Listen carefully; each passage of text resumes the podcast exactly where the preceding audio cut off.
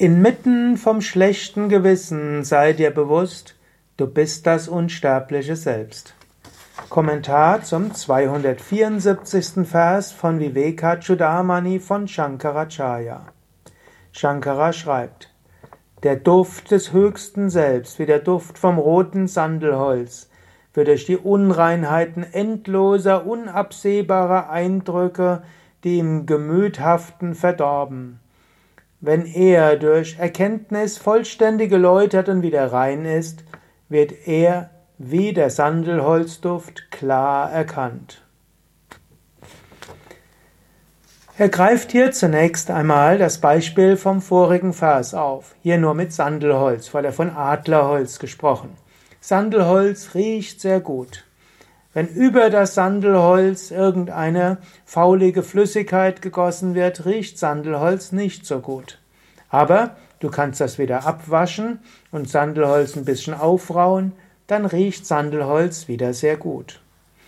So ähnlich gibt es Vasanas, Eindrücke im Unterbewusstsein, Samskaras, die sich scheinbar auf dein Selbst legen, über dein Bewusstsein, und dann scheinst du gerade ärgerlich, ängstlich, gierig, gekränkt und so weiter sein.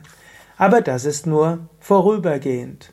Langfristig geht das alles vorbei. Und du kannst eben auch diese oberflächlichen Gerüche wegbringen. Er sagt durch Erkenntnis deines wahren Selbst. Zum einen verschwindet vieles von selbst und zum anderen kannst du dir selbst bewusst machen, ich bin das Unsterbliche. Das jetzt angewandt auf etwas Praktisches. Nehmen wir einmal an, du hast etwas getan, was du nachher bereust. Du hast vielleicht einem Kollegen in einer Mitarbeiterbesprechung etwas gesagt, was diesen gekränkt hat. Oder du hast über jemandem etwas gesprochen, was nicht gut ist. Du hast ein schlechtes Gewissen. Du bereust es. Da kannst du jetzt auf verschiedene Weise umgehen. Zunächst kannst du ja nochmal sagen, Egal, was ich getan habe, Schlimmes oder Gutes, mein Selbst ist unberührt. Ich bin das unsterbliche Selbst der Atman. Ich habe mich hier falsch verhalten, das ist richtig. Und auf der Oberfläche meines Geistes ist ein schlechtes Gewissen. Und das ist auch gut so. Aber ich bin weder das schlechte Gewissen noch das falsche Verhalten.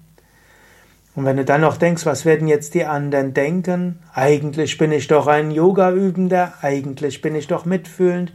Jetzt habe ich so ohne Mitgefühl mich verhalten. Was werden die anderen denken? Dann kannst du sagen, ich bin das unsterbliche Selbst. Ich bin unabhängig davon, was andere von mir denken. Ich bin das unsterbliche Selbst. Dann kannst du natürlich auch überlegen und auf der relativen Ebene, was sollte ich tun?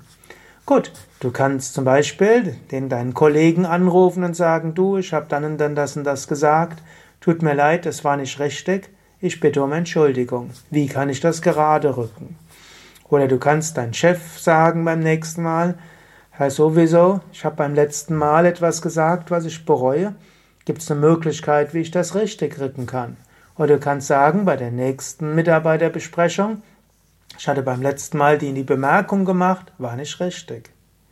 Wenn du dich nicht identifizierst, kannst du es auch wieder gerade rücken. Du kannst dir bewusst machen, ich bin das unsterbliche Selbst. Und was andere von mir denken, nicht so erheblich. Trotzdem will ich das ethisch Richtige tun. Du brauchst auch nicht zu denken, was bin ich doch für ein schlechter Mensch. Du bist kein schlechter Mensch, du bist das unsterbliche Selbst der Atman. Die Vorstellung von schlecht und gut ist drüber gestülpt auf dein Selbst. Du bist das nicht. Du bist das unsterbliche Selbst der Atman. Mache dir das bewusst.